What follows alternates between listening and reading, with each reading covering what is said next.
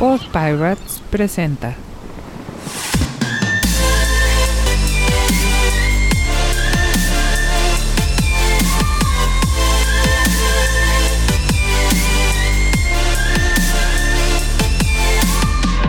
¿Qué tal? Esto es Teripodología, un espacio en donde le buscamos y prometemos encontrarle tres pies al gato.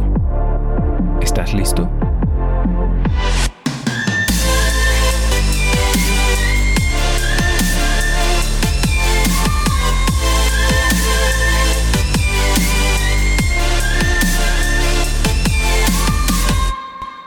¿Qué tal? ¿Qué tal? ¿Cómo están? Bienvenidos todos a Tripodología. Les agradecemos muchísimo su presencia y que quieran ayudarnos a buscarle tres pies al gato. Hoy le vamos a dar la más cordial bienvenida a Carlos Zambrano. Carlos, ¿cómo estás? Hola, pues aquí estamos, gracias por la invitación y pues a ver, vamos a ver si es cierto que le podemos encontrar los tres pies al famoso gato, porque me han prometido mucho, pero yo no he visto, vamos a ver qué tal. seguro, seguro que sí lo vamos a encontrar. Eh, y gracias a todos los que nos están escuchando y querer, y querer venir a cotorrear un rato. Eh, Carlos, para el que no lo conozca y que ha estado abajo de una piedra, pues es comentarista deportivo, entrenador, jugador. Yo creo que ha hecho de todo en el, en el, en el mundo del deporte, ¿no? Desde jugador, entrenador. ¿Ya fue directivo o no? Eh, sí, lo que yo creo que sí no he en el fútbol americano es arbitrar. Bueno, sí, Sí, alguna vez por azares del me encontraba yo en Mexicali y había un juego de Liga Mayor de los Cimarrones. Y este, yo iba como aficionado con un coach, Ramiro Sobrino, que le mando un fuerte abrazo escuchando. Y este, no llegaron los árbitros en un juego de Liga Mayor alguien me había dicho ahí mismo, teníamos un partido en Tijuana nosotros, este, con el equipo de los Gamos del CUM. Entonces mi amigo vivía en Mexicali, ya, ya, ya llevaba 10 años, me parece, y nos invitó a un juego de Liga Mayor que era coach, y llegamos al juego. Para empezar el partido era a las 5, eran las 5, estábamos en Tijuana todavía. Y yo le decía, pero tu partido ya lleva dos horas de, de retraso. Me decía, no, no te preocupes. Bueno, nos transportamos sobre la carretera La Rumorosa, llegamos a Mexicali a las 7 y curiosamente los jugadores seguían entrenando, bueno, este, calentando, dos horas de calentamiento. Esperando. No había coach, entonces llega mi cuate y dice, este, ¿qué pasó? ¿Qué pasó? Ya llegaron los árbitros y dicen, no, que están en otro partido que ahorita llegan. Llevaban dos horas los muchachos calentando los dos. E-, esas son ganas, ¿no? Sí, sí. Yo venía con otro coach, con Eros León, que estábamos pues, de invitados, y nos dice, ¿qué onda? ¿Se lo avientan? Bueno, han de saber ustedes que el camino de Tijuana a Mexicali se encuentra un pueblito que se llama Tecate. Y ya, ya sabrán este, qué, es, qué se produce en esa ciudad. Correcto. Entonces pasamos por un respectivo Six, porque nos decían que era muy rica la cerveza en Tecate. Entonces cuando llegamos ya a Mexicali, pues ya traíamos un Six bien puesto, ¿no? Y me dicen, te avientas el juego de árbitro, dije, hijo, nunca lo he hecho, pero pues bueno, pues siempre hay una primera vez, ¿no? Y empezamos mi cuate Eros, León y yo a, pitar el juego. Yo creo que serían las 8 de la noche, cuando de repente se, aparecen los árbitros. Estaban citados a las 5 de la tarde. No, Llegaron a las 8. Y todavía, lo más curioso, nos dice un, individuo. Síganle. No, no, me dice, ya llegaron los árbitros, muchas gracias. Y nada más me pregunta el árbitro, ¿cómo van? pues de entrada bien cansados, porque el calor y allá en Cali está horrible. Están bien cansados y aquí está el calor duro. Sí, aquí están acostumbrados, no te preocupes. Ya le dije el marcador y ya nos salimos. Bueno, tal, y sigue el partido como si nada hubiera pasado. Así, así. Me dice, ya cuando salgo a la, a la... Me siento y me dice un tipo, ¿de dónde vienen? Ya le digo, de la Ciudad de México. Me dice, no, hombre, aquí el fútbol, dice, ¿Cómo? dice, ¿a poco no se han dado cuenta? Dice, ya, yo también soy, soy de la ciudad, llevo 30 años aquí. Y me, me, dice, allá, después de Cuautitlán, todo es Tultitlán, ¿eh? ¿El fútbol? Así es todo. Tal cual. Y bueno, fue la única vez que estuve ahí como árbitro. Pues entonces la, la, armó, la armó de todo, jugador, entrenador, árbitro, ahora es chef, este, pues le ha hecho de todo, de todo y para todo, ¿no? He escrito este, tengo una página también. Ah, claro. Comentarista, este, escritor. escritor. Cronista. Hay un poquito de todo. el hago trastes, hago mandados. poquito de todo. No, pues muchas gracias, muchas gracias por, por querer estar aquí en, en Tripología. Y pues la verdad es que, por supuesto que tenemos que hablar de fútbol americano, este, pero, pero reflexionando, eh, Carlos, este, estaba, estaba viendo o estaba platicando este, con unos amigos hace, hace unos días y estábamos hablando sobre cumplir sueños, o sea, qué tan fácil o qué tan difícil puede ser alcanzar aquello que, que tú te propongas. Y yo pensaba que en este país, en este, nos tocó vivir, este, aunque no nacer, porque usted es venezolano de nacimiento, mexicano de por adopción, eh, pues en este, en este, en este país, pues deseas, si deseas ser médico y quieres ser uno muy bueno, pues las probabilidades de lograrlo, pues seguramente son difíciles, pero, pero se puede, ¿no? Si le pones esfuerzo, si le pones dedicación. Y yo creo que casi lo mismo para cualquier profesión. Este, ya sea que uno quiera ser astronauta, trabajar en la NASA, este, yo, yo qué sé, hasta ser presidente, ¿no? Alguien que, que igual y, este, se puede. Entonces, ¿tú, tú crees que, que hoy todos los sueños o, o, la mayoría de los sueños que tú tengas los podrías cumplir? ¿Sí o no? Sí, mira, el nombre lo dice, sueños, ya cuando te dicen es un sueño, es algo difícil, ¿no? No es fácil. Uh pero yo creo que todo mundo podemos cumplir nuestros sueños en la medida de lo lógico y de lo real. O sea, si a ti te dicen, vas a ser el príncipe de Asturias, pues no nací en Asturias, ¿no? Correcto. Entonces, dentro de la lógica de, de un sueño, yo creo que todo se puede cumplir y el problema sería quién está dispuesto a pagar el precio para cumplir ese sueño. De acuerdo. Ese es por un lado. Por el otro lado, como te decía, tienes que tener la, la visión de qué tipo de sueño y hacia dónde quieres ir. En este caso, hablando de fútbol americano, hay una cuestión que, pocas veces lo, platicamos como coaches, pero que es lo primero que vemos. Tú naces con un don, tú como individuo naces con un don X, cantar, brincar, pensar, ser más inteligente que el resto, ser, tú tienes una cualidad.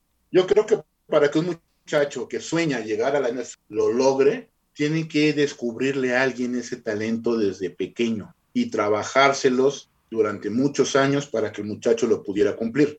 Tristemente nuestro deporte, o sea, el fútbol está, está regido por tallas. ¿A qué voy? Tú dices, estos muchachos que están ahorita, Alfredo Gutiérrez e Isaac Alarcón, dos chavos que miden arriba de dos metros. Tú dime si sales a la calle, ¿cuántos ciudadanos ves con esa estatura? Ah, totalmente. Yo creo que te puedes aventar un año y no ves a una persona caminando en la calle con estatura. De acuerdo. Ahora dijeras, es que todos los muchachos son del mismo tamaño, bueno. Entonces yo creo que, por ejemplo, ese tipo de sueños, como llegar a jugar allá, sí van junto con lo que, lo que pide la liga, que es un, estándar en tamaño. No, de, de, eh, acuerdo. Tiene, tiene jugadores muy buenos, muy, muy buenos, con un nivel de juego extraordinario, pero muchas veces la talla los va a limitar. Entonces, la pregunta que haces, ¿se vale soñar, no se vale soñar? Sí, en lo real.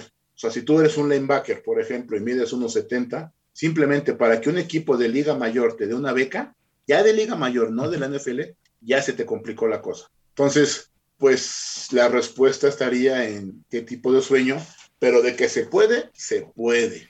Han habido muchos, ¿eh? muchos muchachos que han intentado. ¿eh? Antes de que lleguemos a quienes, a quienes le, han, quien le han intentado, que yo creo que usted sabe más que yo, bueno, no creo, estoy seguro que usted sabe más que yo en cuanto a quienes han estado cerca de arañar ese, ese sueño. Creo que, eh, primero, yo creo que estoy totalmente de acuerdo en el hecho de que el asunto de talla, el asunto de tamaño, el asunto de usar la cabeza, o sea, de entenderle bien al juego, que aunque no parece es un juego complicado de, de, de entender, sobre todo eh, las jugadas y aprendérselas y saber qué te toca, en fin, todos esos rollos.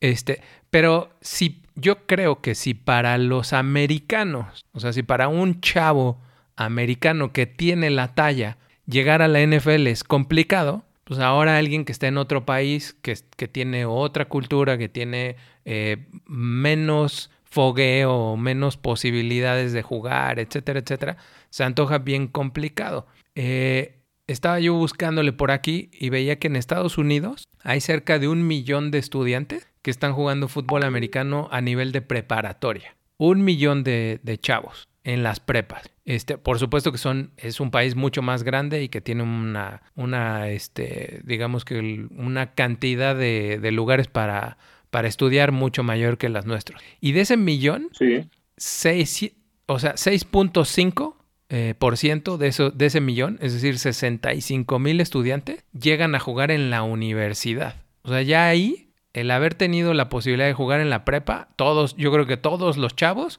alcanzaron a jugar fútbol americano en la prepa. Pero de ahí pasar a la universidad, ya muy poquitos. Y luego de los que juegan en la universidad, pasar a la NFL, pues ya es todavía más complicado. Entonces, pedirle a un muchacho que haya jugado en la UNEFA, que es a lo mejor, bueno, no a lo mejor, es la, la organización estudiantil más grande que tenemos y de mejor nivel, que de ahí pase a la NFL sin haber pasado por una universidad eh, gringa, bien complicado, ¿no? Sí, demasiado complicado. Es una, como bien lo dices, una selección increíble de muchachos. Como decían los datos, ¿no? Aproximadamente hay un millón de muchachos jugando fútbol americano en, en high school. Estás hablando de un millón, un millón de squinkles. Y solamente, según unos datos que estaba leyendo hace rato, solamente hay 300 jugadores en la NFL cada año, o sea, 300 nuevos, digamos. Ajá, que Invitan al Combine 350 y se presentan, o sea, se quedan 300. De hecho, por ahí hay una, una estadística que dice que si tú logras, como NFL, si logras quedarte y pasar cuatro años de tu vida jugando en la NFL, consigues una pensión. O sea, eso habla del alto nivel que traen los muchachos que van llegando. complicado de llegar. Difícilmente te vas a quedar cinco años, difícilmente. No, y, entonces Perdón. Eh, y échale cuentas. O sea, en, el, en un roster de un equipo hay 53 jugadores, ¿no? Que son los que se pueden registrar cada año. Más el equipo de prácticas y los que están lastimados o lo que sea, pero diga, échale que son 53. Por 32 equipos son 1600, casi 1700 lugares. Entonces solo hay 1700 ah. lugares. O sea, no hay más. ¿Cuántos ya están ocupados? Correcto. Por eso como bien dice, pues, llegan 300 o 400 cada año, pero hay pues 1600 lugares. Entonces, la competencia debe ser bien complicada para llegar. Y mira, como, como una vez me dijo un entrenador de allá, este, porque platicábamos ese tema, ¿no? ¿Cómo le hacen para llegar a la, un coach de la NFL Europa? Y me dijo en tono de broma, pero más que broma en una realidad. Si al final se acaban quedando con el más guapo, yo me reí. Digo, ¿cómo que con el más guapo? Es que hay 40 idénticos en nivel de juego, en talla, y con quién te quedas, pues con el que más parece jugador. El que te cayó bien. el que te cayó bien, porque todos se mueven igual, todos, todos tienen la misma reacción, la misma potencia, la misma resistencia, la misma fuerza, la misma fútbol. Si de un grupo de 40 muchachos escoge a dos, pues el más guapo, sinceramente. Sí, tal cual. Dices, qué triste, pero es una realidad. Tal cual. Y ese, de, ese, de esos mexicanos que están tratando de llegar, pues contra qué están peleando. Imagínate nada más qué, qué nivel tienes que tener. Oh, y, y, yo le agregaría todavía, bueno, sin quererme meter al asunto de, de del cómo, cómo es la sociedad gringa, o sea, la, las dificultades que tiene la, la sociedad gringa, es el rollo es que muchos de ellos, muchos de esos 300 que llegan cada año, están peleando por su, por su vida, o sea, literalmente, porque no tienen que comer. O sea, son chavos que vienen de un estrato bien bajo y que la opción de jugar en la NFL, además de ser su sueño, es la... Han trabajado años por llegar y no te van a dejar el puesto así nomás porque sí. O sea, se la van a rifar con ganas porque tienen hambre. Y eso todavía le agregas un ingrediente mayor, ¿no? Sí, la serie de, de Netflix, Last and You, no sé si has tenido la oportunidad de ver. Sí, sí. Ahí te plantean exactamente esa situación, cómo los muchachos pues tienen, son indisciplinados y es lógico. Vienen de, de suburbios muy, muy diversos y donde la pobreza, los, las drogas están muy duras y estos muchachos tienen, tienen ganas de jugar, pero traen esa, esa condición de vida de ser rebeldes, de ser conflictivos. Entonces de repente les das una beca porque tienen talento, pero el chavo no alcanza a medir el esfuerzo que tiene que tener y la oportunidad que, le están dando mm. para que puedas de chavo llegar a triunfar. Y de eso trata la serie, muy recomendable para los que no la han visto, la pueden encontrar en Netflix, buenísima. No, de acuerdo. A mí me gustó demasiado porque te abre mucho el panorama, cómo están los chavos jugando, ¿no? Y cómo, pues, a dónde van y pobrecito, estos cuates dos se ubican, ¿no? Y, y, lo, y lo, lo frágil que es el perder la brújula, o sea, de que la riegan en algo y vas para atrás, porque así como, como tú te serás muy talentoso, hay otros 1500 atrás de ti, entonces hazte un lado, venga. Si no hay tiempo para rogarte, ¿no? tal cual, tal cual. Ah, bien, bien interesante. Eh, y, y, yo creo que eh, pasa, o sea, está clarísimo, está bien complicado, está bien difícil, pero creo que ha habido algunos que han logrado este, pues cumplir con ese sueño en circunstancias muy, muy diferentes. Y, y, lo que quisiera es ver si podemos hacer un recuento de pues quiénes son esos pocos que se cuentan pues, a lo mejor con los dos dedos de, las, de las manos que han logrado cumplir ese sueño en una o en otra o en otra circunstancia, ¿no? Sí, sí, este, pues mira, sobre todo hablando de jugadores que han salido de nuestro fútbol, porque han habido mexicanos en el tele, pero cuando tú te crías allá, comes allá, piensas allá, este, cotorreas allá, desde chico eres gabacho, digámoslo así. Entonces tu mentalidad y tu forma de crecer y de todo, pues es diferente a un chavo con la problemática nacional. Han habido muchos muchachos que han estado allá, nacidos en México o hijos de mexicanos que logran este, jugar en la NFL. Este, desde, hay un caso de, bueno, en los 50 subieron dos muchachos estás hablando de hace 60 años. bueno, y también que recuerdo ahorita de nombre, de nombre ahorita sí, Sergio Albert es un caso que es el que documentan como el primer mexicano que jugó realmente la NFL habiéndose criado en las... Te digo, yo de ese caso desconozco, pero sí he escuchado que el muchacho ese fue, fue un pateador, estuvo como ocho partidos, según lo que se reporta, estuvo jugando por allá y este, no sé si realmente fue el caso o no. Dicen que estuvo con San Luis y luego de repente busqué una información y aparecen unas fotos de un Sergio Albert que está jugando con las Águilas de Filadelfia. No sé si es el mismo, por eso no me atrevo a asegurarlo, pero por ejemplo, jugadores mexicanos nacidos aquí o hijos de, otras hay muchos, Rafael Septién, Fren Herrera, este Raúl Alegre, el comentarista ahorita de la NFL. Hubo uno, Tom Fierce, que en los, en los años 50, ese fue el primero que se reportó México-americano, que participó allá en otro esquema de NFL. También hay que reconocer que no era tan difícil jugar allá como lo es hoy. Ese, ese... cuando tú no habías nacido.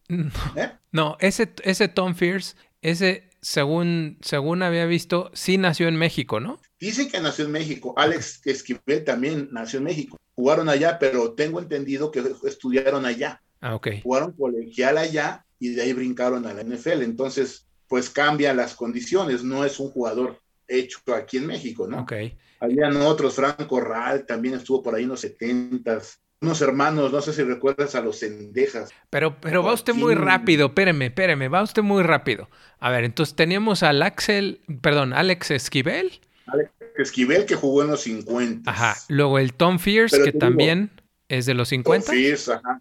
Pero ese Tom Fierce, ese, ese vale la pena hablar un poquito más de él porque ese se supone que está en el, eh, bueno, fue seleccionado al Pro Bowl y, no sé qué tanto rollo. O sea, se ve que no nada más llegó y, pasó. O sea, al parecer jugaba, jugaba bien y dicen que es miembro del Salón de la Fama. Sí, sí, se, se reporta que así es. Pero te digo, quién sabe el muchacho si realmente, él estuvo con los Rams. Sí, quién sabe si realmente este era, era Fue porque desde el nombre Tom Fierce dice que nació en Guadalajara, ¿no? Pero ¿dónde se crió? ¿Dónde vivió? ¿Quién sabe? ¿A qué, a qué va con esto? Fíjate, es bien diferente la, la disciplina deportiva en Estados Unidos.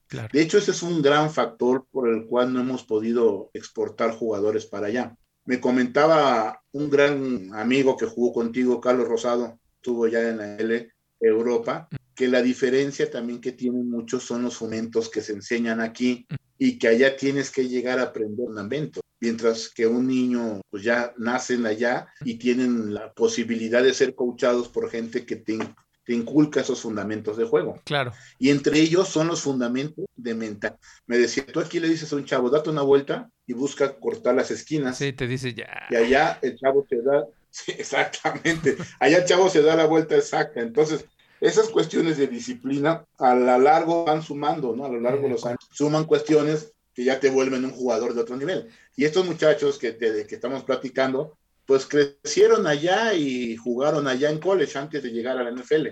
Repito, en una NFL que no era tan competida como lo es hoy. Claro, de, de, hecho, los jugadores dicen que ganaban una cantidad. Por ejemplo, todavía en los 70 en la época de Roger, estos, todos ellos, Jack Lambert y esos, no parecían millonarios jugando fútbol. ¿eh? No, claro. Esos ganaban bien, no como hoy. Cuando, te, te iba a decir, tú no habías nacido, no sé si ya, cuando vino la NFL a México la primera vez, ahí este, que estuvo los Santos de Nueva Orleans contra las Águilas de Filadelfia en el Estadio de los Deportes, 1978, no recuerdo. No manches, tú llegabas al juego, comprabas un boleto y te metías. O sea, no creas que tenías que hacer, que, que hacer una fila, no, hombre parecía que estaba jugando el, quien te gusta. no digo equipo porque luego se puede ofender a alguien. De acuerdo, de acuerdo. Pero sí, que dices, no manches, no, están jugando los forajidos. Podías entrar al partido y te digo, fue, fue televisado y todo. Pues no, o sea, los jugadores no ganaban aquellas cantidades de dinero que uno piensa. Entonces, no era una meta llegar allá, no habían que tuvieran esa ilusión, ¿no? Correcto. Y la diferencia también en peso y talla tampoco era tanta, ¿no? Entre unos y otros. O sea, veías a un, a un corredor y el corredor y el tackle eran prácticamente el mismo tamaño, ¿no? O, cosas así. Además, Exactamente. Además de que estos muchachos, pues casi todos fueron pateadores. Eh, eso. Este muchacho, Tom Fishy, fue receptor y anduvo ahí un poquito ya de back, pero los demás fueron todos pateadores. Y entonces, a ver, empecemos con los pateadores, coach. Empecemos con los pateadores. El, primero es Efren Herrera, más o menos. Efren Herrera, yo creo. Yo creo que es que fue una camada de los setentas que no te puedo decir quién fue el primero. ¿Quién empezó? Pero porque todos son contemporáneos. Ok. Mira, Rafael Septién, Efren Herrera, Raúl Corral. Alegre, Corral, los hermanos Sendejas, que fueron dos, y luego fue uno que era, creo, Luis, creo que era el primo. Sí, eran Luis, Max, Tony y Joaquín. Ajá, fueron tres, tres Sendejas que estuvieron en la NFL. Ajá. Y todos, de todos ellos, yo creo que Rafael Septién fue el que más tuvo, más tuvo futuro en ese momento presente, por decirlo diferente, porque llegó a ser el líder anotador de los vaqueros de Dallas cuando se retiró y mira, curiosamente, Rafael terminó jugando en la Liga Mexicana, la Liga. Es que no, no me quiero meter en, en problemas, este, pero creo que él, él sí se metió en problemas y por eso me lo, me lo sacaron, ¿no? Sí, salió de la NFL y lo trajeron a jugar a México. Estuvo una temporada aquí en 1994, estuvo con los Caballeros Rojos. Y participó, estuvo un año jugando. Sí, me consta que ahí estaba. este, ya, no, ya no digo más, pero sí me consta que ahí estaba. Entonces, ya fuera de cámara te platicaría una anécdota. Eh, está bien, está bien. Luego me ahí, ahí, estaba el buen Rafael y pues muy buen pateador, chavos. Así que bueno, en ese entonces ya señor. Y el, y el Raúl Alegre, yo creo que ese se hizo más famosón porque ganó el Super Bowl, ¿no? Con ganó el Super Bowl, exactamente. Con los gigantes. Por ahí de, los ochentas, no, finales de los ochentas, ¿no? Los Giants estuvo y ganó con un gol de campo de él, ganaron el Super Bowl. Correcto, correcto. Y también él, este, pues todos ellos mexicanos, pero estudiados, vividos allá. Allá, correcto. Gente con mentalidad sí. es diferente. Americanos prácticamente, ¿no? Eh, exactamente, americanos. Ahorita hay un, bueno, ahorita llegamos a él, pero sí, estos muchachos, este, pues hicieron historia al ser mexicanos, mexicanos de nacimiento, pero ciudadanos americanos para participar en el fútbol americano. Y la talla no fue una condición que los limitara porque eran pateadores. Ajá.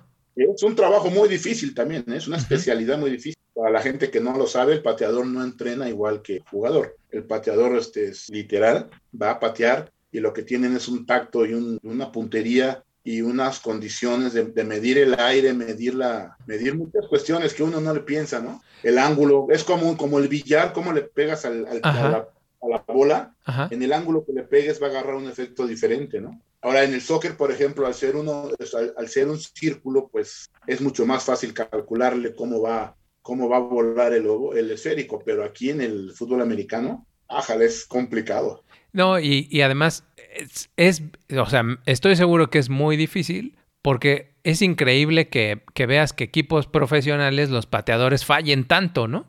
Este, sí. porque pues no es, no está tan fácil. Este, Luego yo también fuera de fuera del, programa le voy a platicar una anécdota que tiene que ver con la con la onda de patear. Este, el primero que, que, suena coach que ya no es este que ya no es pateador es José Portilla, que ya es acá en los noventas, este que, que él es de nuevo mexicano americano, este y que jugó en la Universidad de Arizona y luego ya jugó con los Halcones de Atlanta, ¿no? José Portilla Sí. otro jugador, sí, exactamente, que estuvo ahí en Atlanta. Y este, de él no conozco muy bien su historia. Fíjate que no fue muy sonado Portilla aquí, ¿no? De hecho, hubo otro Portilla en los, en los años 60, Ajá. que más recuerdo yo, que fue un jugador que fue All American jugando con los Pumas del Ok.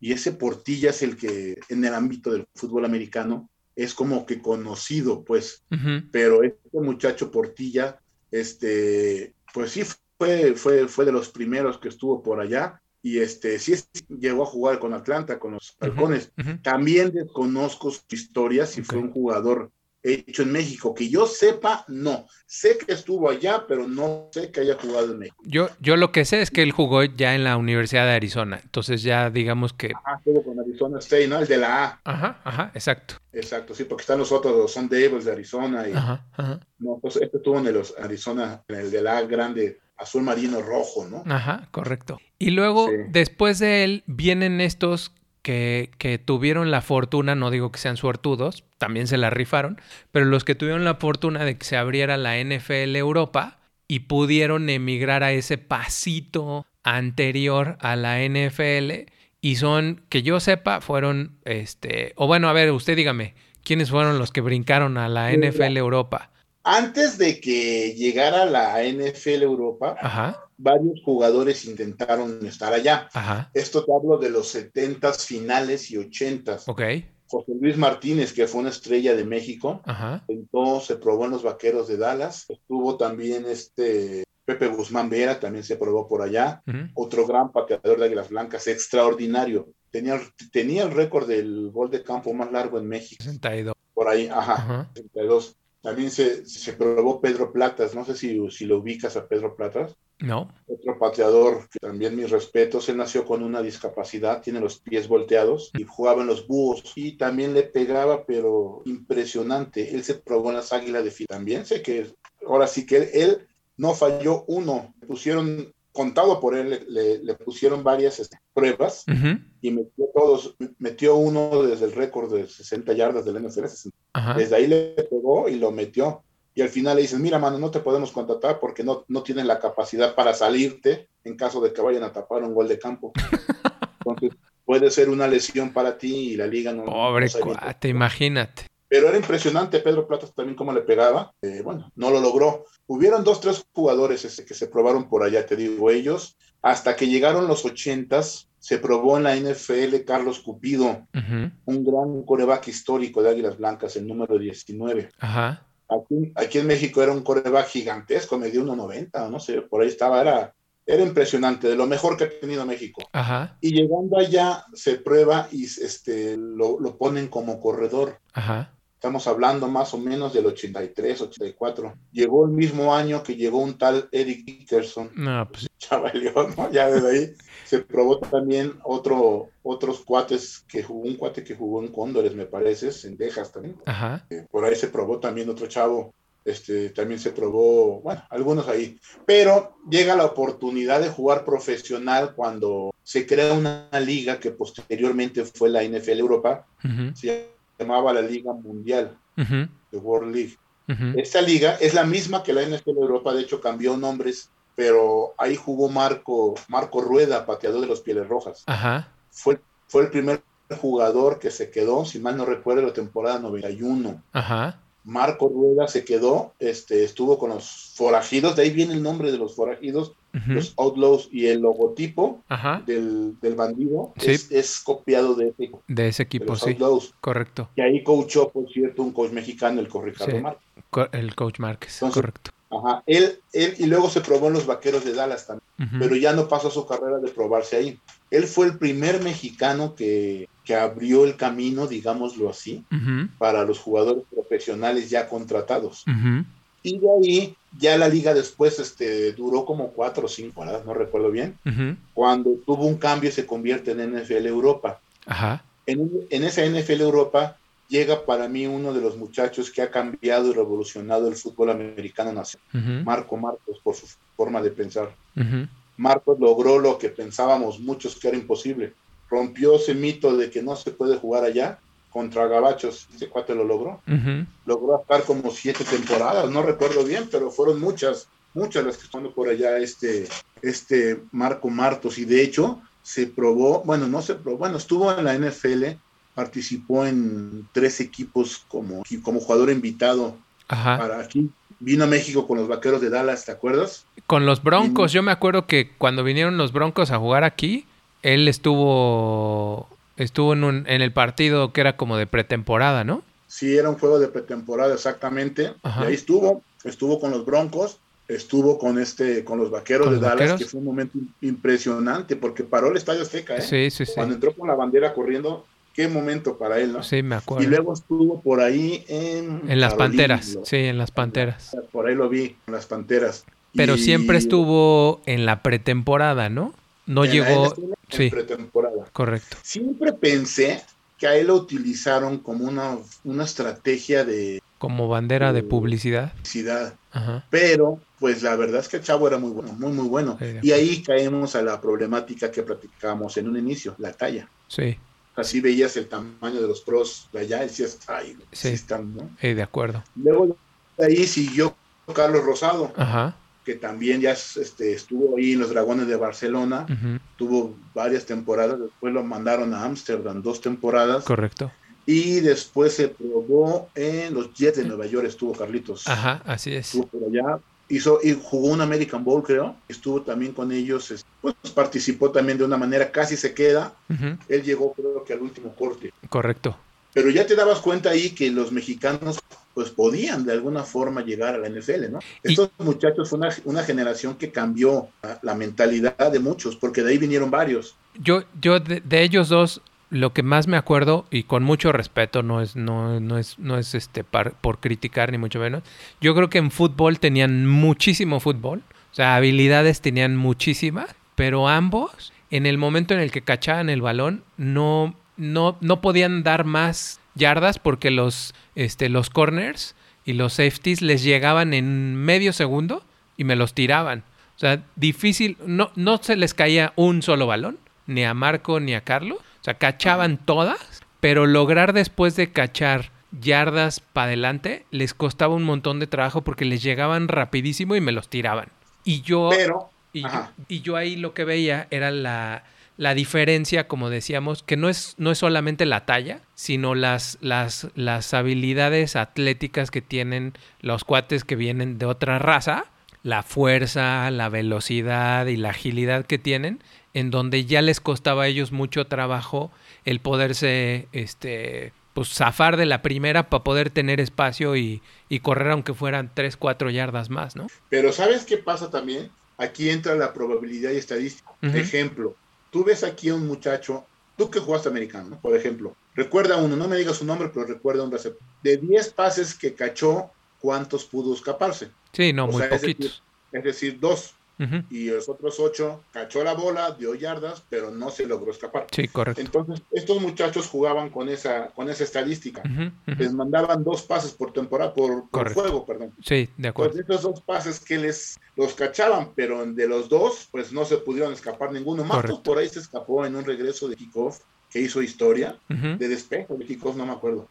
Pero yo creo que ahí la probabilidad estadística juega un punto importante. Si hubieran sido jugadores titulares y dado más juego, pases por juego, a lo mejor en uno o dos escapan y se vuelven de acuerdo, De acuerdo. Ah, y la verdad es que ambos, la, la, neta, como bien dice, no solamente cambiaron el paradigma de no se puede, este, sino que además estuvieron muchos años. O sea, no es que nada más llegaran un año y gracias. no, fue un churro, no, que ahí se quedó y me equivoqué, perdón, pues ya déjalo. No. Ahí fueron siete, siete u ocho años los que jugaron este, los dos. Y, y le abrieron el campo también a otro que también jugó por allá, que fue el Tyson López, ¿no? Mauricio, Mauricio López. Llegaron, bueno, antes que otra cosa, la condición que tenía la liga, yo tuve la oportunidad de ir a entrenamientos de ellos en un programa de la NFL que te llevaban una semana a convivir con, el, con un staff de cocheo X equipos. Ajá. Tocó con el Rainfire. Y ibas, estabas una semana, te, acoplabas al staff. Ah, ¿y entonces fue a Alemania, coach? No, no, este, este, todos los jugadores eran citados en Tampa. Ah.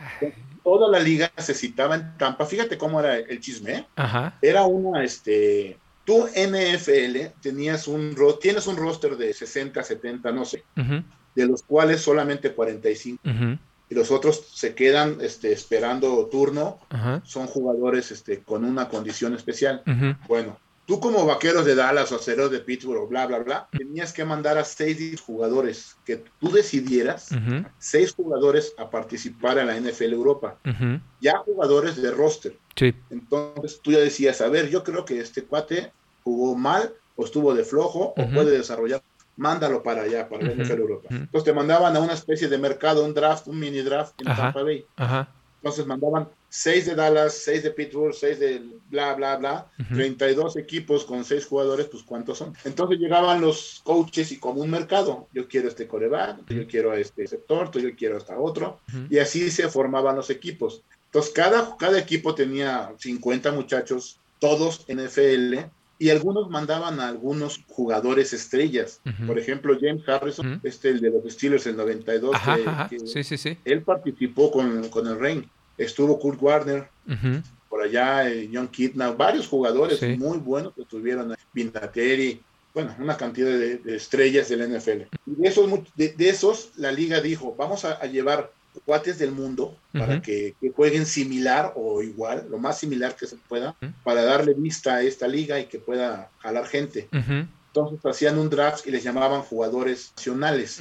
Ahí entraban los mexicanos, ahí entraban los muchachos mexicanos, los japoneses, por ahí algún brasileño, por ahí algún este de Alemania, por ahí. Algún italiano. Ah, entonces, de esos hacían otro, otro grupo de 50 muchachos, cada equipo agarraba a los que quería, que eran dos, algunos uno. ujú. Entonces, esa era el- la, la- la proyección de la liga. Ajá. Nosotros íbamos como entrenadores ahí a participar de manera, no me estorbes, pero nada más ve. O sea, quédate aquí, no, este, que no te den un pelotazo, por favor. que no va a salir caro.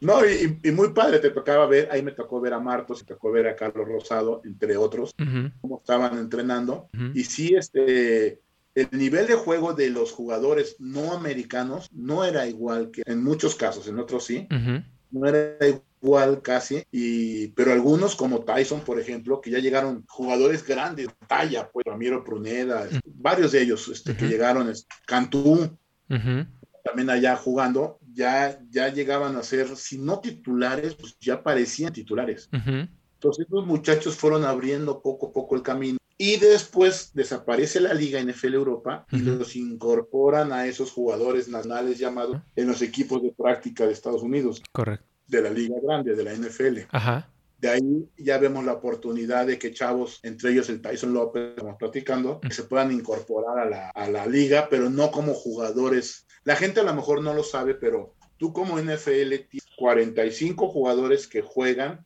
creo que tienes, no sé si 5 o 10, no recuerdo, jugadores de roster que los puedes activar o desactivar en el momento que quieres, Correcto. y tienes otro bloque de jugadores que casi nivel, pero no llegan ahí. Que son los del equipo de prácticas. equipo de prácticas. Ajá.